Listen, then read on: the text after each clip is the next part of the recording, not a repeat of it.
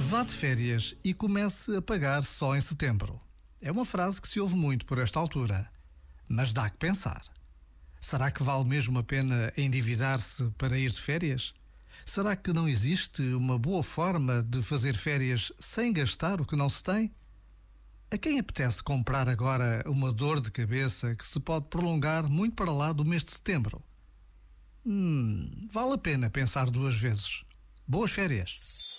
Este momento está disponível em podcast no site e na app.